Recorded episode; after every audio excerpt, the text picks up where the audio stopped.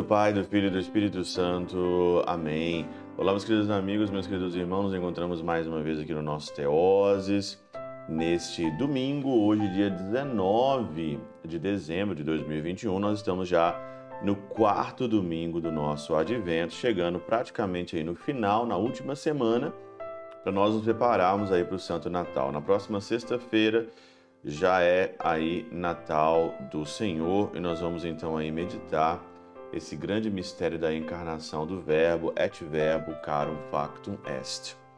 Hoje, o Evangelho de Lucas, capítulo 1, versículo 39 a 45, que é Maria, que depois do anjo ser anunciado ali, né?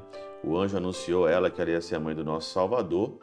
Ela então sai apressadamente, com pressa, para as regiões montanhosas, para lhe servir ali a sua prima Santa Isabel, e Isabel ali então diz: Como posso merecer que a mãe do meu Senhor me venha visitar?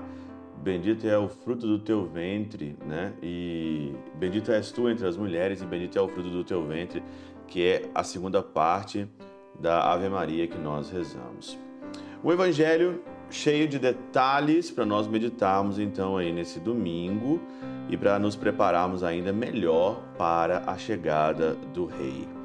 Aqui, Santo Ambrósio, né, ele diz o seguinte aqui, ainda é, nesse contexto que Maria, depois do anjo anunciar a ela, o anjo Gabriel, ela levanta, né, apressadamente para a região montanhosa, Santo Ambrósio, na Catena Aura, diz o seguinte, tendo o anjo anunciado coisas ocultas, né, porque foi coisas ocultas que o anjo anunciou a Nossa Senhora, Ofereceu à Virgem o exemplo da mulher estéril para confirmar a sua fé.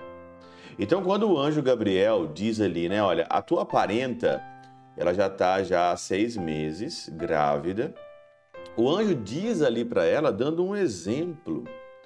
E quantos exemplos na nossa vida nós temos, né, de relatos de milagres, de coisas ocultas, Quantos exemplos nós temos mesmo na tradição católica, na tradição da igreja, que nós aqui podemos confirmar a nossa fé.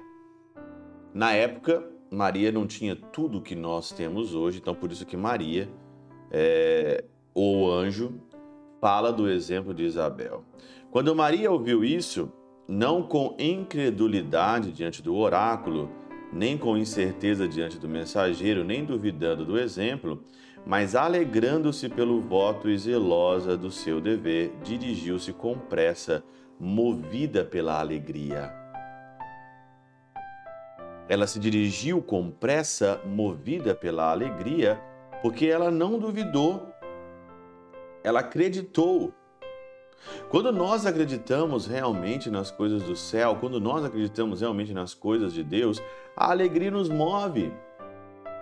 Por que, que ela foi apressadamente, né? Por isso levantou-se e foi com pressa para as montanhas. Com efeito, o que poderia fazer Maria, já cheia de Deus, se não subir com presteza às alturas? Cheia de Deus, ela sobe com presteza às alturas. O que poderia Maria fazer? Essa é o nosso objetivo de vida.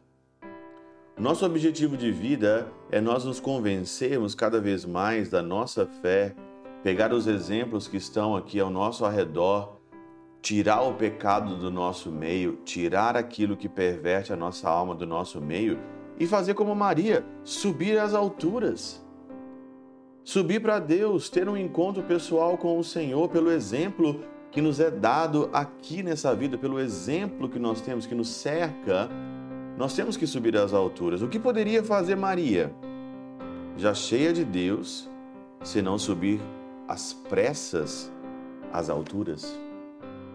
Que pressa é essa que o Senhor tem? Que pressa é essa que eu tenho? Eu tenho uma pressa para subir às alturas. Eu quero ter uma pressa para subir às alturas. Eu quero ter a pressa de Nossa Senhora para eu subir às alturas.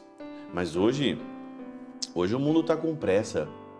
Pressa de, do Papai Noel, pressa da Coca-Cola, do Peru, do pernil, pressa de comprar, de comprar, de comprar. Hoje nós temos tanta pressa para coisa fútil, para coisa que não tem nada a ver. Hoje nós estamos com tanta pressa para aquilo que é superficial, para aquilo que é pecado, para aquilo que é, é que é para aquilo que é impureza. Nós estamos com pressa, pressa, mas não, nós não estamos com pressa de altura.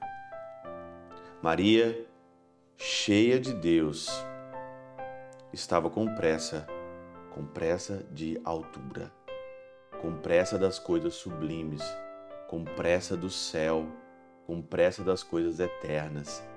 Ela estava com pressa, com pressa de alcançar a vida eterna com pressa de cumprir com zelo o dever pelo voto, ela estava com pressa de ser aquilo. Por isso que eu lembrei de uma frase tão interessante de Santa Teresinha, né?